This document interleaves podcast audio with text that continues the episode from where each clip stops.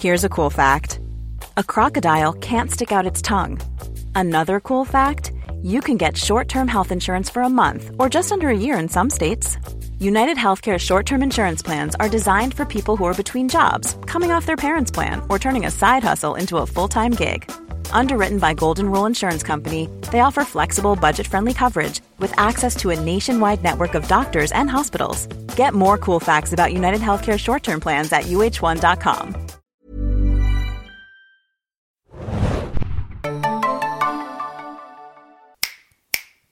Herzlich willkommen, liebe Serienjunkies, zu einer neuen Ausgabe des Serienjunkies Podcasts. Mein Name ist Hannah und wir sprechen heute über den Netflix-Hit Wednesday. Heute ist Donnerstag, aber ich glaube, wir dürfen trotzdem über Wednesday sprechen. Ich begrüße im Abstandsstudio wieder einmal die liebe Vanessa Schneider. Moin, Vanessa. Hallo. Sehr schön, dass du dir Zeit genommen hast. Und vielleicht für Leute, die unseren, unsere schönen Produktionen von letztem Jahr, glaube ich. Ah, jedenfalls, äh, falls Sie nicht wissen, wer du bist, stell dich doch einmal bitte noch kurz selber vor. Also ich bin genau, ich bin Vanessa. Ich äh, hoste den Serienpodcast Skip Intro vom Bayerischen Rundfunk. Den findet ihr in der ARD Audiothek zum Beispiel, aber auch überall sonst. Ich arbeite außerdem noch mit im Programmteam vom Seriencamp Festival. Großes Serienfestival, von dem ihr hier vielleicht im Podcast auch schon öfter mal gehört habt. Natürlich. Genau, also mein Lebensinhalt dreht sich zu sehr großen Teilen um Serien. Genau, und wir beide waren ja neulich im Cuts Podcast. Mhm. Da könnt ihr auch nochmal unsere Top-Top-Serien des Jahres nachhören. Und da hattest du auch Wednesday schon erwähnt. Und ich glaube, wir haben ja. auch ganz kurz drüber gesprochen. Ich hatte damals nur den Piloten gesehen und war noch nicht so ganz überzeugt. Aber erzähl doch mal ganz kurz, Vanessa, hattest du Wednesday auf der Liste? Hattest du dich darauf gefreut? Hast du die Screener beantragt von Netflix? Nee, habe ich nicht. Also nichts davon. Ich war so, ja, okay, sieht aus wie eine Teen-Serie vom Trailer her. Und dann ähm, habe ich das einfach nicht weiter beachtet, weil ich dachte, naja, hier kommen noch, es starten noch viele andere Serien gerade, die irgendwie relevanter sind für mich. Und ich warte mal ab und guck's dann, wenn's läuft. Und das habe ich dann auch so gemacht. Habe mir die erste Folge angeguckt, so wie du, der Pilot. War so, hm, irgendwie ist es tatsächlich bloß eine Teen-Serie mit sehr düster angezogenen Menschen und äh, ja, so, so übernatürlichen ja, Leuten. Und dann war ich eigentlich gar nicht irgendwie inkliniert weiterzuschauen, hab's dann so nebenbei weiterlaufen lassen. Und irgendein Moment, ich glaube, das war auf diesem äh, Thanksgiving, diese, nee, es war keine, keine ist so eine Art Thanksgiving-Szene, ich denke jetzt gerade an den Film aus den 90ern. Auf jeden Fall sind sie auf einer, ähm, in einem Museumsdorf und verkleiden sich als Pilgrims und da gibt's eine Szene, wo Jenna Ortega als Wednesday Deutsch sprechen muss. Und da hatte ich so einen Hinhörmoment. Hab wieder zurückgespult, habe mir das alles nochmal von vorne angeguckt und war dann auch tatsächlich bei der Sache. Und da habe ich erst so richtig gemerkt, okay, da steckt vielleicht doch ein bisschen mehr dahinter und es ist doch interessanter, als ich dachte. Und irgendwann war ich wirklich investiert. Also spätestens in Folge 4 bei dieser Tanzszene äh, bei dem Ball war ich dann huckt. Genau, wir werden keine Sorge, wir werden kurz so, äh, sag ich mal, grob über die Serie sprechen und dann nachher auch in den Spoilerteil gehen und dann nochmal vorwarnen, falls ihr noch nicht reingeschaut habt. Ganz interessant, Vanessa, was du gerade gesagt hast, weil mir ging es so ein bisschen anders. Ich fand auch den Piloten so ein bisschen, äh, äh, naja. Ich finde, man ist auch schon so gepoolt irgendwie auf Netflix, so was. Ich dachte so an Fate the Wings Saga und so und dachte mm. so, oh, habe ich jetzt wieder Bock auf so einen Billotin-Scheiß. Oder auch hier School of, äh, wie hieß das noch, Good and Evil oder so, was gerade angelaufen ist, auch so ein Film, der war fürchterlich und der ging genau in die gleiche Richtung, so vom Style her dachte ich, oh nein. Und ich war witzigerweise sofort, ich glaube, es ist Anfang zweite Folge, wo das eiskalte Händchen auftaucht, mhm. ne, Thing, und diese Verfolgungsjagd stattfindet. Und ab dort war ich schon drin. und das fand ich ganz interessant. Also, das kann ich soweit auch schon vorweg sagen. Ähm, es werden natürlich Rückbezüge gemacht zu dem Comic, habe ich jetzt auch erst erfahren, dass es irgendwie auf, auf einer Comicreihe eigentlich basiert, mhm. sozusagen. Die Comedy-Serie damals, ich habe das Gefühl, die lief auch so in unserer Kindheit irgendwie im Fernsehen. Mm, ja, irgendwo am Rande. Ich habe die noch nie gesehen. Also du meinst die von ABC, ne, mhm. ne, die 1964 irgendwann ausgestrahlt worden ist. Das ist ja sozusagen jetzt die zweite Serienadaption. Es gab schon mal eine in den 60er Jahren und äh, das war so eine Sitcom. Ich kenne ganz viele Bilder davon, aber ich habe noch nie eine einzige Folge davon gesehen. Ach, wirklich? Also wenn ich jetzt von Kindheit spreche, meine ich nicht meine Kindheit in den 60ern.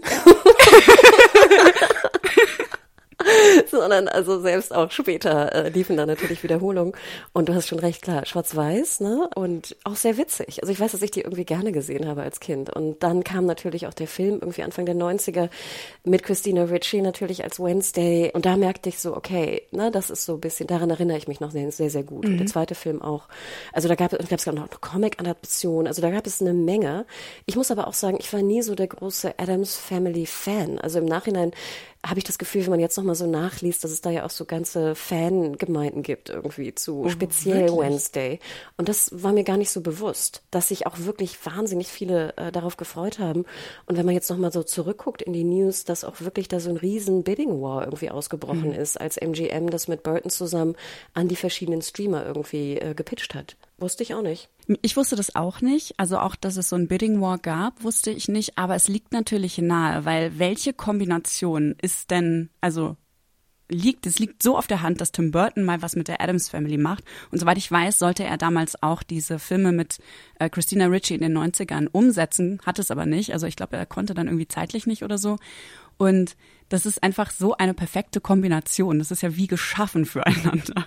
Dass das viele Leute interessiert, das, ja, das wundert mich nicht. Ja, ich musste auch nochmal nachgucken. Ich dachte irgendwie auch so, Burton hätte Adams Family ja. gesetzt. irgendwie denkt man das automatisch, genau wie du sagst. Aber nein, es war hier Sonnenfeld, genau. Also deswegen, Adams Family, äh, Wednesday. Und ich muss auch sagen, ich finde das klappt unheimlich gut. Also die ersten vier Folgen sind von Burton umgesetzt. Ich finde leider, nachher merkt man, dass er sie nicht mehr umsetzt, aber da kommen wir nachher vielleicht im Spoiler-Teil auch nochmal dazu. Und was ich wirklich toll finde, ist, man setzt jetzt ja Wednesday einfach an der Highschool, äh, nicht an der Highschool, an den Internat, mehr oder weniger. Man hat die Rückbezüge zur Serie, also auch die verschiedenen Charaktere tauchen äh, auf, mal vielleicht besser, mal schlechter. Aber es ist jetzt nicht so komplett nur Fanservice, habe ich das Gefühl. Und ich hatte nachher so in Folge zwei, drei, vier auch eher so das Gefühl, dass das fast so eine Art Harry Potter-Variation ist mhm. oder sowas. Ne? Wir haben so ein Poke-Up, irgendwie so ein Wettrennen. Äh, wir haben den Ball, wie du schon angedeutet hattest. Ähm, ich hatte das Gefühl, kein Wunder, dass es mir auch so gefällt und vielleicht auch dir, weil es dann ja wieder so Coming of Age war. Ja, genau. es ist eigentlich, eigentlich eine, eine klassische Coming of Age Serie mit einer etwas spröderen und sagen wir mal mörderischeren äh, Protagonistin, als das normalerweise der Fall ist. Und dann hast du natürlich dieses verwunschene Schloss, in dem die sind und alles sieht irgendwie ein bisschen spooky aus und sie geht dann da mit anderen Außenseiterinnen zu dieser, äh, zu diesem Internat. Also da sind ja Sirenen, Werwölfe, Vampire, was noch Formwandler, glaube ich, mit dabei.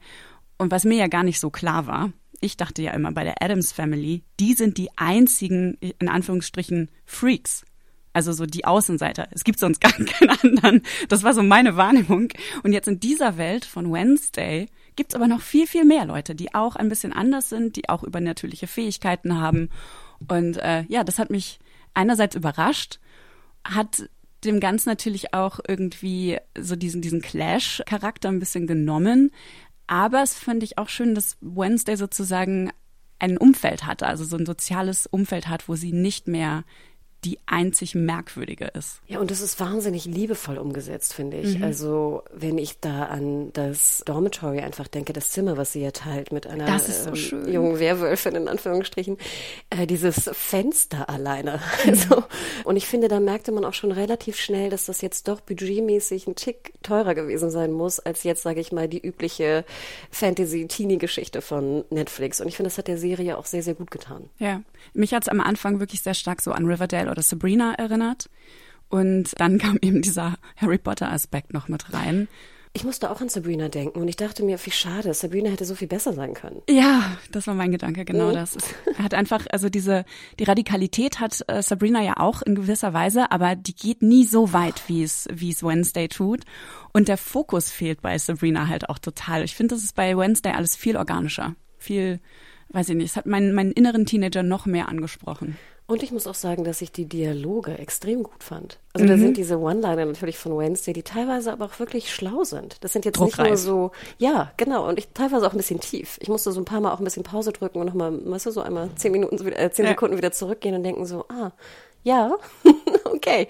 Und das finde ich war bei Sabrina teilweise doch sehr dünn und sehr, ja. sehr campy und trashy manchmal, was es glaube ich auch sein sollte. Aber es hat für mich dann irgendwann auch in den späteren Staffeln zero funktioniert. Ja. Ja, vielleicht noch müssen wir über die Hauptdarstellerin sprechen, Jenna Ortega. Hast du sie schon mal gesehen vorher? Ja, in You ist sie mir glaube ich das erste Mal richtig aufgefallen und dann bei Scream, also dem neuen Scream-Film.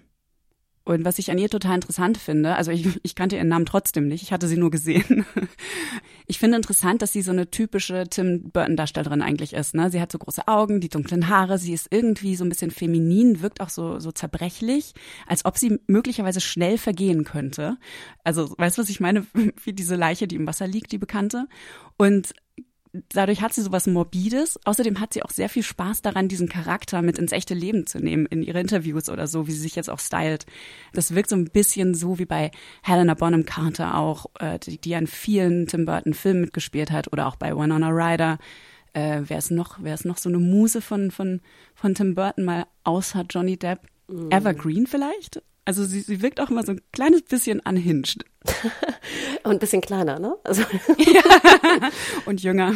Ja, ich finde, sie wirkt wahnsinnig jung, ne? Also klar, sie soll ja auch, wie alt soll sie sein? 16, glaube ich, ne? Ich glaube 17 oder 18, weil sie sagt an einer Stelle, das ist richtig deep jetzt irgendwie, äh, sie sagt an einer Stelle, sie möchte Mary Shelley überbieten und Ach noch, ja, noch jünger ja. ein Buch rausbringen. Und ich glaube, Mary Shelley war irgendwie 19, als sie Frankenstein veröffentlicht hat. Das heißt, sie muss mindestens ein Jahr jünger sein, entweder 18 oder Ende 17. Ich meine, sie sagt ein Jahr und 365 Tage oder 64 ach so, so, dann ist ihr Geburtstag ach so, sind, war. Ah, ja, ja, ja. Dann sind es sogar noch weniger. Dann ist sie tatsächlich jetzt 16. Ja, aber das fand ich auch 16, einen schönen Bezug, ne? Aber ja, du hast recht. Ah, gut, ja. Ich hatte äh, Jenna Ortega gesehen in dieser HBO ähm, Max Film Anfang des Jahres, weil ich Scream die neuen auch nicht gesehen hatte. Ich weiß nicht, ob du den gesehen hast. The Fallout hieß er im Original. Mm -mm. Und ich glaube Life, The Life After. Und da fand nee. ich sie schon erstaunlich gut. Ich fand den Film auch gut mit hier Siegler, dieser äh, Tänzerin da von Sia. Und es war wirklich also ein schöner Film. Ich habe auch gerade noch mal geschaut, ob der irgendwo in Deutschland zu sehen ist. Und ja, er ist bei RTL Plus drin, witzigerweise. Also ah, falls ihr irgendwie Mist. RTL Plus habt, äh, schaut den mal an. Ich fand den wirklich einen guten Teenager. Kann auch ein bisschen Coming of Age, bisschen ernst, aber auch ein bisschen Liebe. Also ich fand sie da wirklich sehr, sehr gut. Und ich hatte auch X gesehen, witzigerweise, diesen Horrorfilm, wo sie auch gut war. Ähm, da habe ich sie auch nicht gesehen. Also ich habe den Film noch nicht gesehen, muss ich dazu sagen. Ich finde, den kann man auch. Okay, habe ich. Ja. Habe ich was aufzuholen? Aber ja, also ich glaube, das war auch ein sehr guter Kniff, sie in der Hauptrolle zu haben, weil sie einfach das auch, sie ist, ich finde, sie ist auf ganz vielen Ebenen sehr bezaubernd und man will ihr irgendwie weiter zugucken. Ne? Es funktioniert mhm. einfach ganz hervorragend. Ich muss noch eine kleine Lanze an das Kostümdesign geben. Ich finde diese, oh mein Gott diese Schuluniform finde ich ja auch super, super cool. Und natürlich alle so in irgendwie blau oder leicht lila und sie in schwarz. Und generell, der Look ist einfach sehr, sehr gut. Hat funktioniert. Unfassbar. Ja, total. Ich fand aber auch die Szene war so witzig, dass sie einfach eine schwarze Uniform bekommt, eine schwarz-grau gestreifte, weil ich bin allergisch gegen Farben. Der Spruch war so gut. Du weißt bis, bis zum Ende nicht, ist da was dran oder nicht, weil ihr Zimmer ist dann ja auch ab, extra abgeklebt. Also sie nimmt ja das ganze Regenbogen, die ganzen Regenbogenfarben aus diesem wunderschön verzierten Fenster raus, was auf der anderen Seite bei ihrer sehr farbenfrohen Mit, äh, Mitbewohnerin Enid irgendwie alles strahlt und leuchtet. Und ist sie wirklich allergisch gegen Farben? Wahrscheinlich nicht, aber es ist, ich fand es so toll, dass sie dafür eine extra Uniform bekommt und anders ausschaut als der Rest. Genial. Äh, vielleicht noch der letzte Punkt. Ich hatte es, glaube ich, eingangs schon gesagt. MGM ne, ist das Studio, was es sozusagen produziert hat. Ich dachte kurzzeitig so, ach damn, ich glaube, Amazon wird sich ziemlich in den Arsch beißen. Genau, Amazon hat MGM ja Anfang des Jahres gekauft. Richtig. Oh, stimmt. Und jetzt, und das können wir ja schon mal vorwegnehmen, ich glaube gestern oder so, ne, ich glaube Dienstag kommen immer die Global-Zahlen von Netflix raus, hat ja Wednesday die eine Milliarde geschauten Stunden innerhalb von drei Wochen geknackt. Mhm. Und hat damit auch Dama überholt und ist äh, nach Stranger Things, also die erfolgreichste englischsprachige Serie und dann die dritterfolgreichste Serie, ne, was Squid Game natürlich alles noch überthront. Wahnsinn. Also Aller Zeiten. Äh, aller Zeiten, genau. Und da dachte ich so, okay, äh, MGM, Amazon, die werden, die werden kotzen im Kreis gerade. ja, also der, der Kampf zwischen Amazon und Netflix gerade ist, finde ich, sehr faszinierend, ehrlich gesagt. Also ich meine, Amazon hat gerade Mike Flanagan übernommen, der ja hier House of äh, übernommen, Hill House, wollte ich sagen. also Spuk in Hill House, Spuk in Bly Manor, äh, Midnight Mass und Das letzte hieß äh, irgendwas um Mitternacht. Gänsehaut um Mitternacht, glaube ich, auf Deutsch.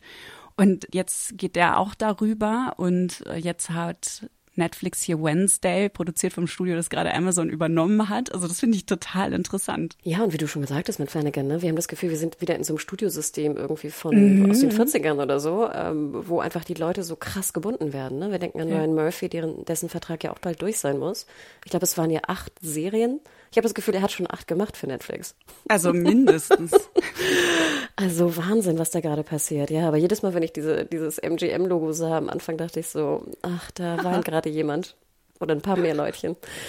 So, wir kommen aber nachher auch noch auf die Frage, ähm, warum wir glauben, dass es so erfolgreich ist. Ich würde vorschlagen, wir gehen in den Spoiler-Teil, oder, Vanessa? Aber halt, würdest du es Leuten empfehlen? Ja oder nein? Und warum? Ich würde das auf jeden Fall Leuten empfehlen. Es ist eine total nette, wie du auch schon eingangs gesagt hast, eigentlich eine Teen Coming-of-Age-Serie.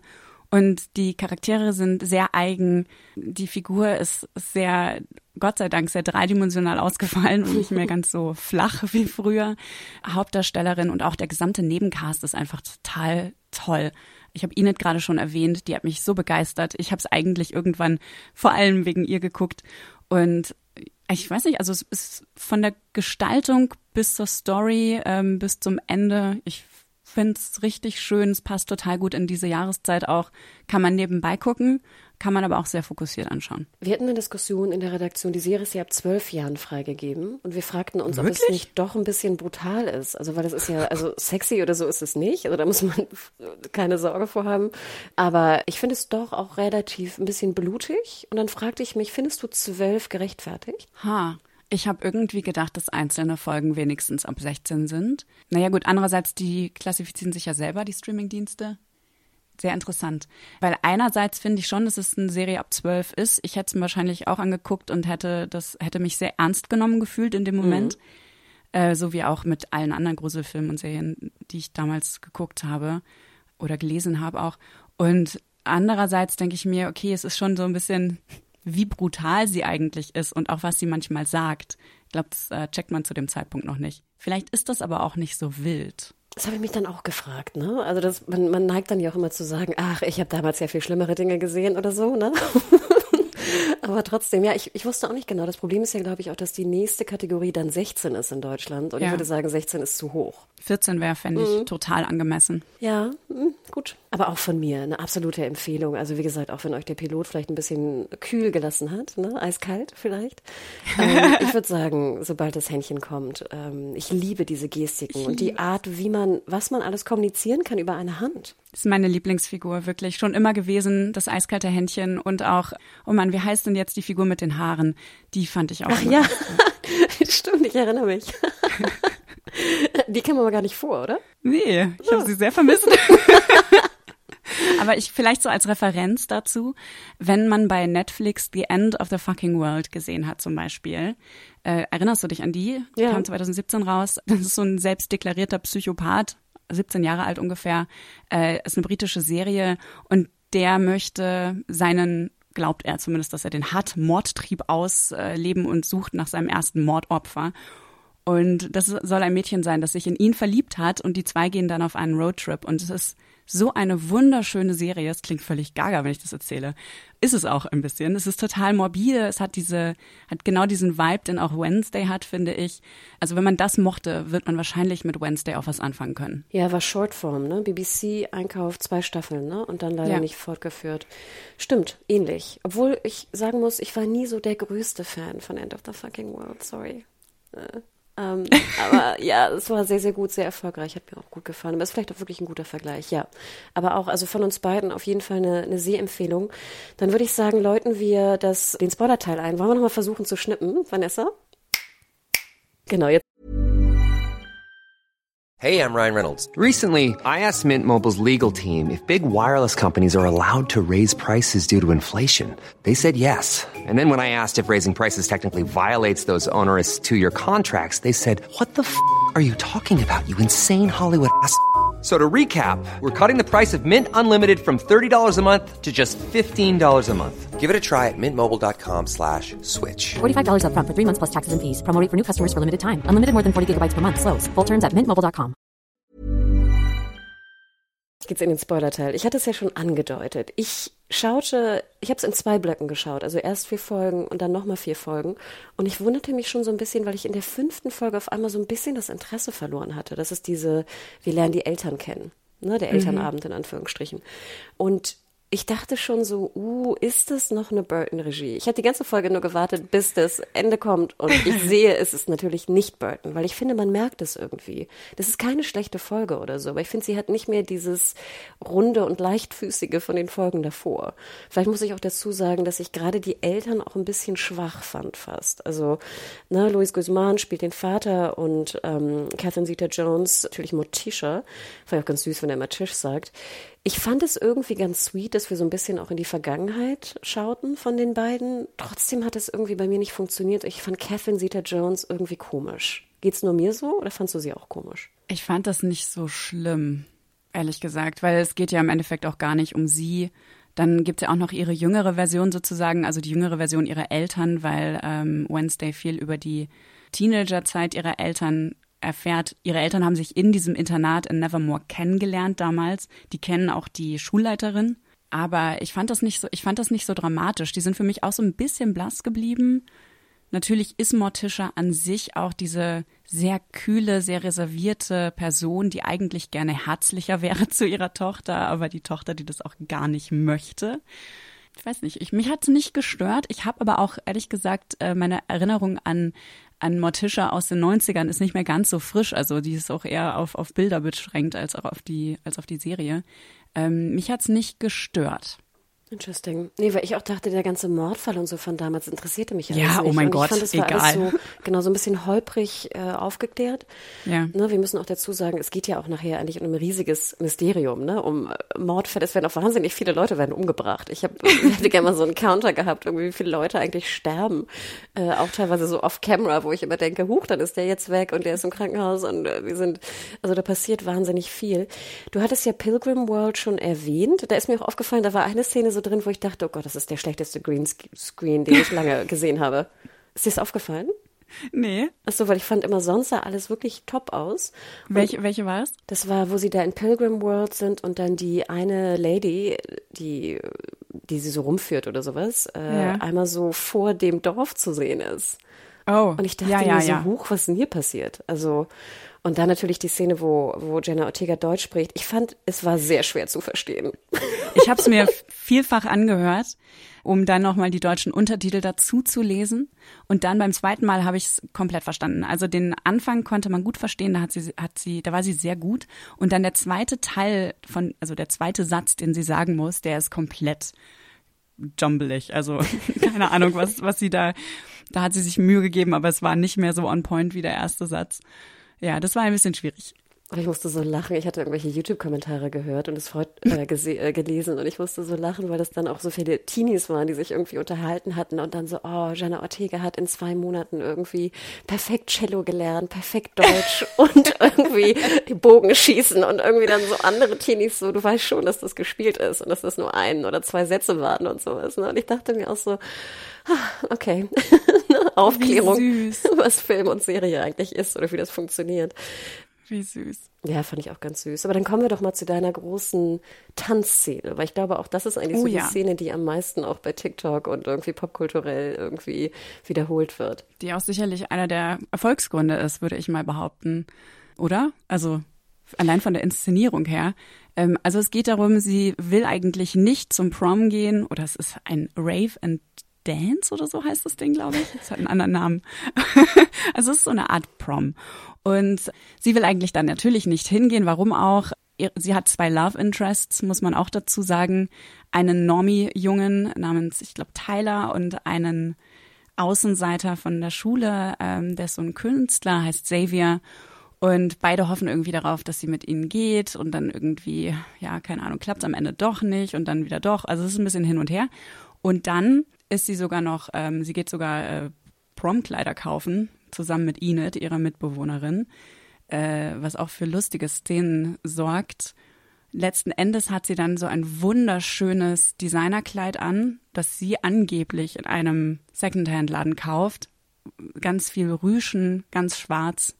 toll verziert. Also es hat sehr viel, ähm, lässt sehr viel Lichtspiel quasi entstehen, wenn, wenn sie in diesem, in diesem Tanzsaal dann steht am Ende.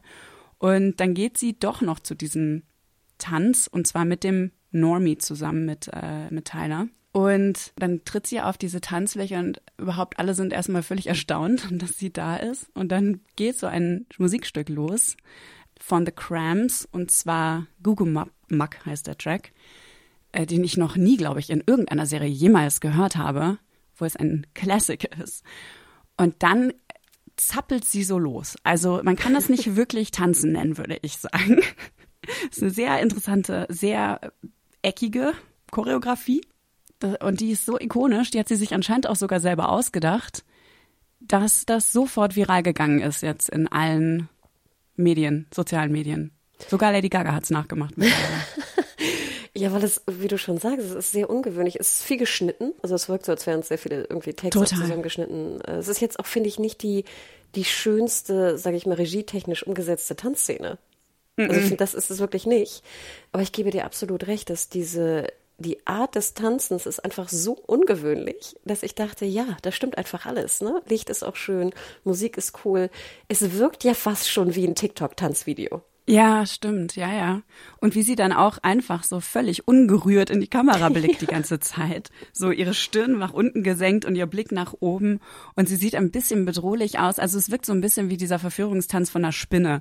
Weißt du, was ich meine? So die, die so durch die Gegend zappeln. Und genau so wirkt sie, während sie mit ihrem, ja, vielleicht, vielleicht auch nicht Boyfriend tanzt. Äh, super interessante Szene und dann immer wieder Blick von oben auf das gesamte Geschehen, dann ganz viele nahe Einstellungen auf ihr Gesicht. Äh, du hast recht, man sieht eigentlich die Choreografie selbst gar nicht so wirklich. Also es ist jetzt nicht wie, in, einer, wie in einem Tanzfilm oder so. Ähm, aber trotzdem kriegt man einen guten Eindruck davon, was da auf dieser Tanzfläche gerade passiert. Ja, und wie du schon sagtest, ich meine, sie ist ja auch wieder die Einzige in Schwarz, alle anderen müssen weiß tragen. Ne? Es sieht einfach, es ist, es ist wirklich visuell einfach toll. Und es ist auch sofort so ein, so ein Erinnerungsstück. Ne? Also ich glaube, das wird uns auch noch ein paar Monate und Jahre vielleicht sogar verfolgen. Mhm. Wir haben aber auch dann später erfahren, ähm, durch ein Interview, das Jenna Ortega gegeben hat, dass sie am Tage, als diese Szene gedreht wurde, am Morgen einen Corona-Test gemacht hat und dann diese Szene gedreht hat, während sie auf das Ergebnis wartete. Und sie hatte schon so ein paar Symptome irgendwie morgens, hat die Szene aber trotzdem gedreht.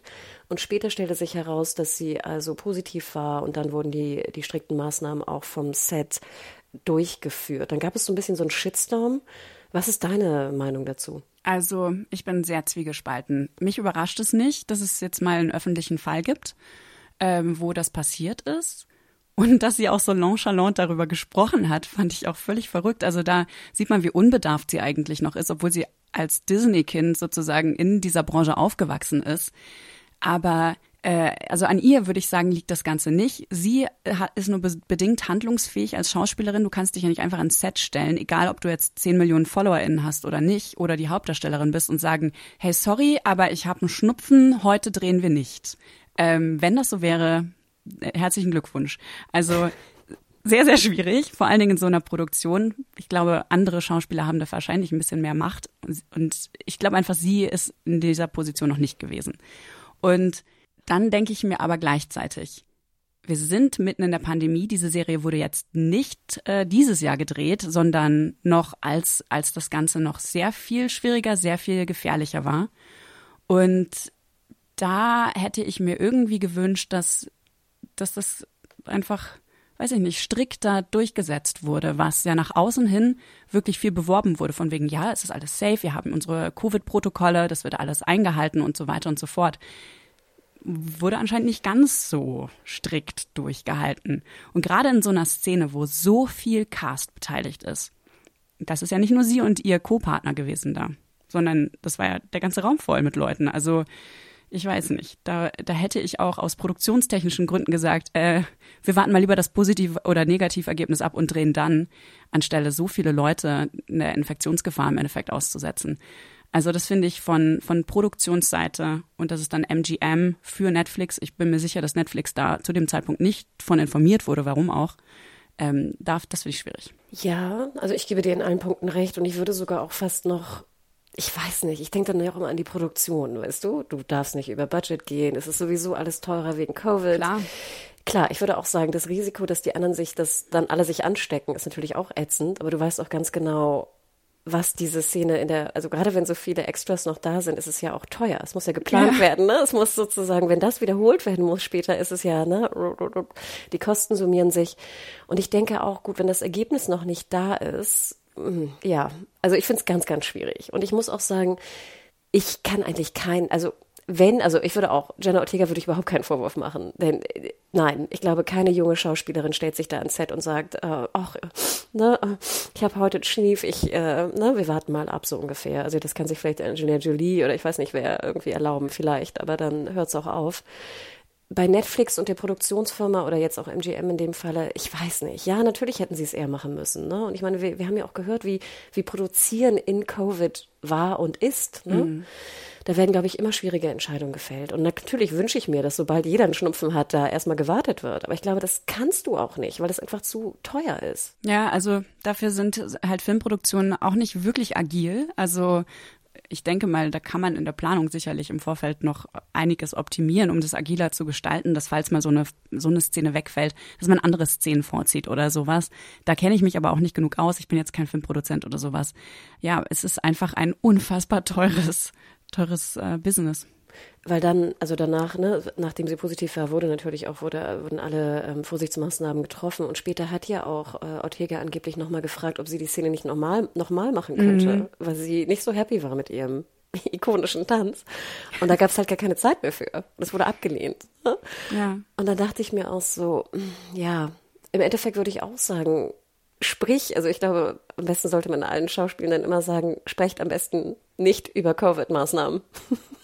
Ja, wahrscheinlich echt. Also ich habe, ich war wirklich sehr verwundert darüber, dass sie das laut gesagt hat. Ich bin mir sicher, das ist nicht der einzige Fall gewesen. Natürlich nicht. Und, und äh, ne, wir haben es ja auch bei vielen Produktionen immer gehört. Und wenn dann irgendein Schauspieler, ne, bei The Batman oder sowas, ne, Pattinson und sowas, das ist, man erfährt es natürlich dann auch irgendwie über drei Ecken oder diese komische Tom Cruise-Geschichte. Aber ich glaube, ja, aber das ist natürlich auch fatal, ne, wenn es dann so hasch-hasch ist. Ja. Hm. Ja, schwierig. Aber gut, ich fand also diese Vorwürfe, die teilweise ihr auch gemacht wurden, fand ich auch äh, wie immer auch extrem deplatziert. Aber ja. nun gut. Aber dann kommen wir fast, würde ich sagen, zur Auflösung. Denn in diesem ganzen Who Done It hat dich eigentlich interessiert, wer der Hyde ist und hat dich überrascht, wer der Hyde ist.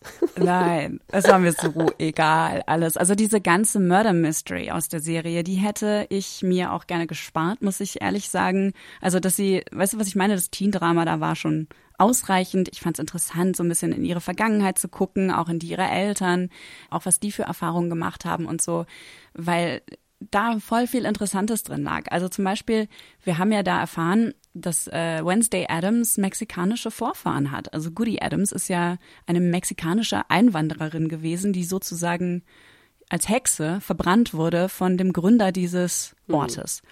Und es war immer schon irgendwie so angelehnt bei der Adams Family, dass da, dass man annehmen konnte, dass es möglicherweise so ein, so ein Latinx Hintergrund hat, wurde aber nie so laut dazu gesagt. Und das ist in dieser Serie wurde das zum ersten Mal thematisiert, also sowohl in der Musik als auch im Essen, als auch eben in dieser Backstory. Und das alles hätte mich noch ein bisschen mehr interessiert. Stattdessen kriegen wir eine Murder Mystery, die auch ähm, in der Vergangenheit ihrer Eltern äh, angelegt ist oder schon da beginnt. Und war ich am Ende überrascht darüber, dass es der Normie-Dude ist, den ich so cute fand? Natürlich nicht. Fandst du den cute? Fand ich, ja, den okay. fand ich sehr cute. Doch, der war süß. Ich habe schon wieder vergessen, wie der heißt in echt, aber doch, der war süß. Den, den fand ich gut. Ich fand aber den, den Xavier fand ich auch okay, cute. Äh, mir geht's genauso wie dir. Ich hätte auch die ganze, äh, also ich fand beide nicht so cute, ehrlich gesagt. Ich fand sie auch ein bisschen schwach im Darspiel, äh, im Schauspiel, ehrlich gesagt, aber who cares? Ich waren ja mich, nur die Boys, ne? Genau. Äh, ich fragte mich, als wir da diesen Cup hatten zum Beispiel, oh yay, es wird ein Procedural. Wie geil. Wir haben einfach abgeschlossene Folgen mit irgendwie, weißt du, irgendwas passiert. Eltern sprechen. Wäre das schön. Ne? Oh, äh, hier, ich hätte den, es geliebt, den, ja. Den Cup und du kannst ja noch so eine kleine übergreifende Geschichte machen. Weißt du, vielleicht ja dann auch einfach nur die, die Auflösung der, des Mordfalles deiner Eltern. Hätte man ja auch, sage ich mal, so ganz smooth einfach am Rande als als Mystery-Element irgendwie machen können. Und ich dachte mir so, yay. Aber nein, sie gehen wieder in diese sehr seriell super, also es geht ja nachher ja nur noch um diese, ne, um den, um den Täter mhm. und den, die Mordfälle. Und ich dachte mir, wie schade. Warum traut ihr euch nicht, liebe Serienmacher und Macherinnen, einfach ein, ein schönes, klassisches Procedural mit Unterbau zu machen? Ja, siehe Strange New Worlds gerade. Ich bin ja Riesenfan von diesem Prinzip und das hätte ich bei der Serie wirklich gerne gesehen. Das ist eine interessante, den Gedanken hatte ich noch nicht. Also das, das überzeugt mich total, dein Pitch gerade. Könnte man vielleicht zur zweiten, zur zweiten Staffel dann nochmal machen oder so. Äh, aber stimmt, das hätte der Serie sehr, sehr gut getan, weil diese ganze Mörder-Story, die ist so hanebüchen, das geht dann über 15 Ecken, sie verdächtigt dann ja auch die unmöglichsten Leute, also ne, dahinter zu stecken.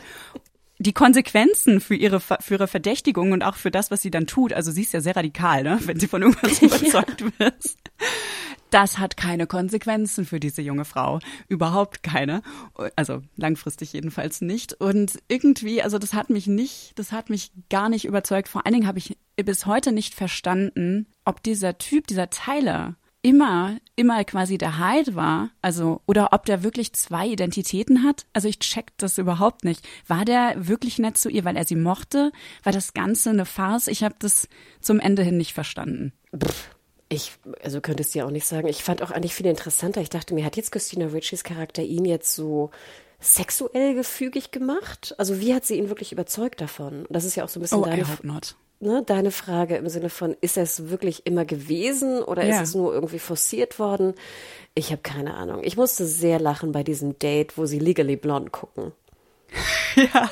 den Horrorfilm für Wednesday Adams. Also da hat er bei mir schon gewonnen, weil das fand ich wirklich einen sehr, sehr guten Kniff und wirklich gut. Aber ja, also ich fand, die beiden Boys haben bei mir nicht so gut funktioniert. Ich hätte mir auch da einfach irgendwie einen interessanteren gewünscht. Ich finde, Xavier hätte interessanter sein können, aber irgendwie hat sich das auch so ein bisschen verlaufen. Vielleicht auch in diesem Mystery-Plot, weißt du? Dass ich immer das ja. Gefühl hatte, wir müssen jetzt immer darauf achten, wer wo erscheint, wenn mhm. der Hyde auftaucht, so ungefähr. Und total. Äh, es hat auch ein bisschen, es hat ermüdet einfach nachher. Ja. Und die einzige männliche Figur, die mich wirklich überzeugt hat, war eigentlich Eugene, ihr Freund, der dann sehr schnell im Krankenhaus landet und mm. nicht mehr so richtig auftaucht. Äh, den mochte ich auch. Das ist eine, das, auch die Freundschaft zwischen den beiden fand ich total schön. Ja, und da hat mich es auch so gestört. Am Ende der vierten Folge siehst du diesen krassen Cliffhanger, wo du denkst, er ist vielleicht tot. Und ja. dann kommt dieser Parent-Meeting und irgendwann hörst du dann so im Nebensatz so, ja, Eugene ist im Krankenhaus. Und du denkst so, what? Nee, also ich denke auch, die Serie, das wäre so viel, ich hätte so viel lieber einfach, wie gesagt, Procedural abgeschlossen an dem Internat mit kleinen Abenteuern und ihrer kleinen Scooby-Gang, weißt du, bestehend ja. aus Eugene und ähm, Enid, Enid und gut ist. Ja, das hätte mir auch sehr gut gefallen. Äh. Und trotzdem habe ich es mit großem Vergnügen ja. angeschaut. ich auch, ich auch. Nein, absolut. Also es kommt nicht in meine Top 10 des Jahres. Sorry. Aber ich glaube, so es robbt sich so langsam in meine Top 20. Mhm. Vielleicht auch, weil das gerade so aktuell ist. Kann natürlich auch sein. Ja, das, das äh, habe ich auch überlegt, ob das ein Grund ist, wieso ich das noch so weit hochgenommen habe, weil also ich, bei mir ist es quasi so auf dem letzten Platz der Top 10 gelandet, oh. gerade noch so eben, weil es mich einfach beschäftigt hat. Also ich habe länger drüber nachgedacht, ich habe ähm, einfach, die Bilder sind mir sehr präsent, ich fand die Figur cool, ich mag die Schauspielerinnen. Also es hat so ganz viele Sachen, die mich persönlich einfach ansprechen, auch wenn ich weiß, dass die Serie sehr viele Schwächen hat. Aber ja, keine Ahnung, ich habe mich einfach drüber gefreut. Es ist so ein bisschen als wie als Sabrina angelaufen ist und ich noch voller froher Erwartungen war und dann bitter enttäuscht wurde. Ich mag einfach diese Art von von Frauenfigur, von von Mädchenfigur, äh, von denen gibt's nicht so wahnsinnig viele und deswegen ist sie, sie hat es sehr schnell in mein Herz geschafft. Glaubst du, jetzt werden so ganz viele schnippische, schwarz gekleidete Teenie-Mädchen rumlaufen? Tun sie ja schon.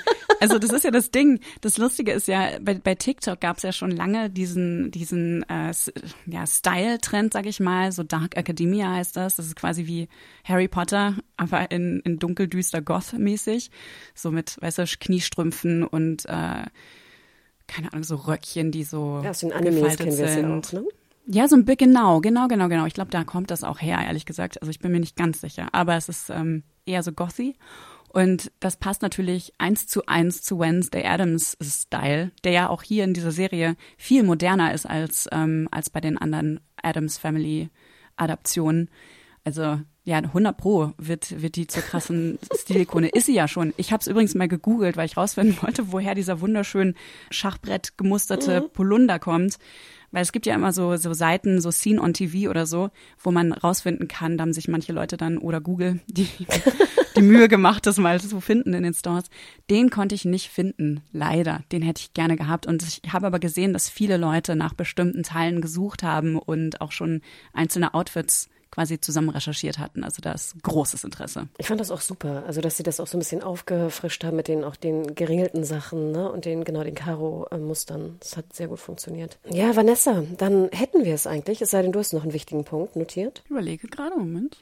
Ah, das eiskalte Händchen, wie es gedreht wurde, fand ich noch super toll. Ja, erzähl. Also wenn du da technisch noch irgendwas äh, hast. Ich habe es wirklich, ich habe nur so ein paar Insta-Posts gesehen dazu mit ähm, Behind-the-Scenes-Footage und, und Fotos. Weil ich dachte ja, das wäre animiert gewesen, ne? So, ein, so einfach irgendwie eine Hand Ach so, nee. animiert, CGI. Aber das ist wirklich ein Schauspieler, der quasi diese Hand an der Hand hat. Also er hat oben noch so ein, so ein Knubbel, weißt du, da wo es abgehackt ist, das guckt oben raus.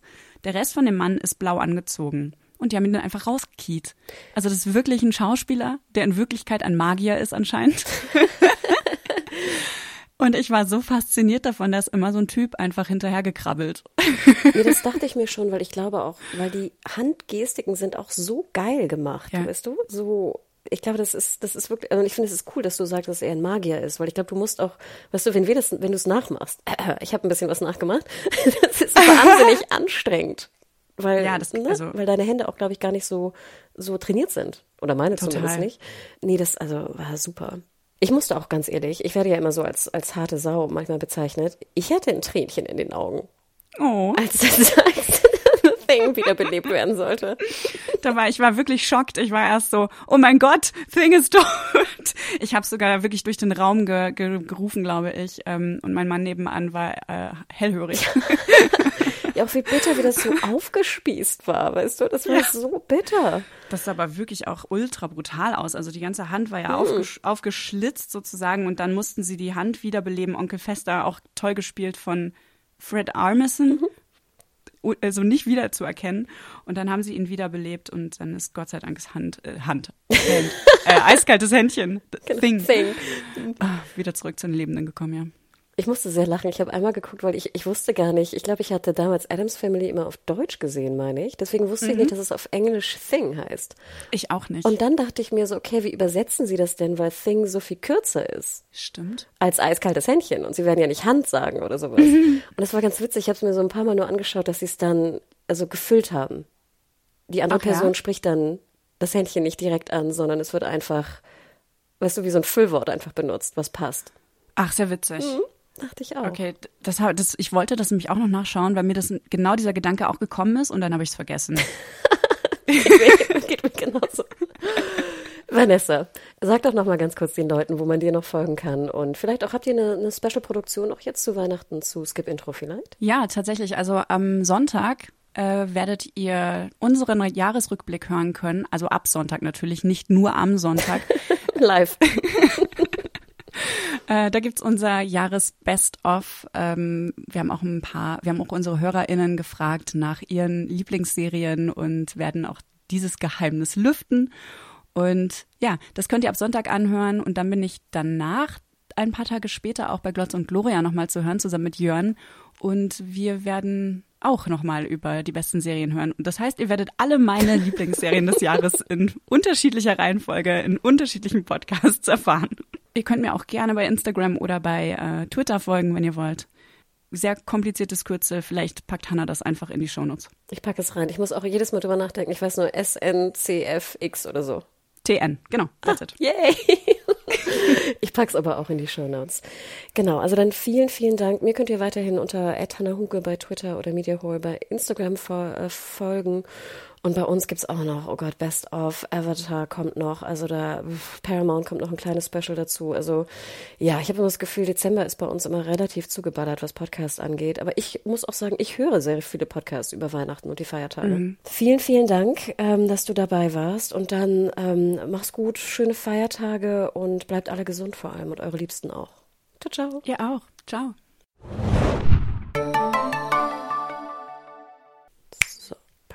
Also ich dachte, okay. Ich habe nur für mich äh, eine Markierung gesetzt gerade. Also ich dachte, du machst hier so. habe ich auch. Glaubst du, wir kriegen das gleich mal zusammen hin? Auf drei? Aber vielleicht eins, Eins, zwei. zwei, drei. Also, Ah, zu spät. Egal. Ey, Und deshalb habe ich bei Wettläufen immer verloren. nee, wir machen drei, zwei, eins und dann klick, klick. Okay? Nach dem Eins, oder? genau, nach dem eins. Okay, alles klar. Drei, Drei, zwei, zwei, eins. Eins. Damn. Hast du was gemacht? Ich habe was gemacht, aber ich war leider ein bisschen zu schnell für dich. Aber ähm, ich glaube, wir kriegen es. Ich kann es ja, synchronisieren nachher. Dann können können wir es faken. Okay. Planning for your next trip? Elevate your travel style with Quince. Quince has all the jet setting essentials you'll want for your next getaway, like European linen, premium luggage options, buttery soft Italian leather bags, and so much more. And is all priced at 50 to 80% less than similar brands. Plus, Quince only works with factories that use safe and ethical manufacturing practices. Pack your bags with high-quality essentials you'll be wearing for vacations to come with Quince. Go to quince.com slash pack for free shipping and 365-day returns.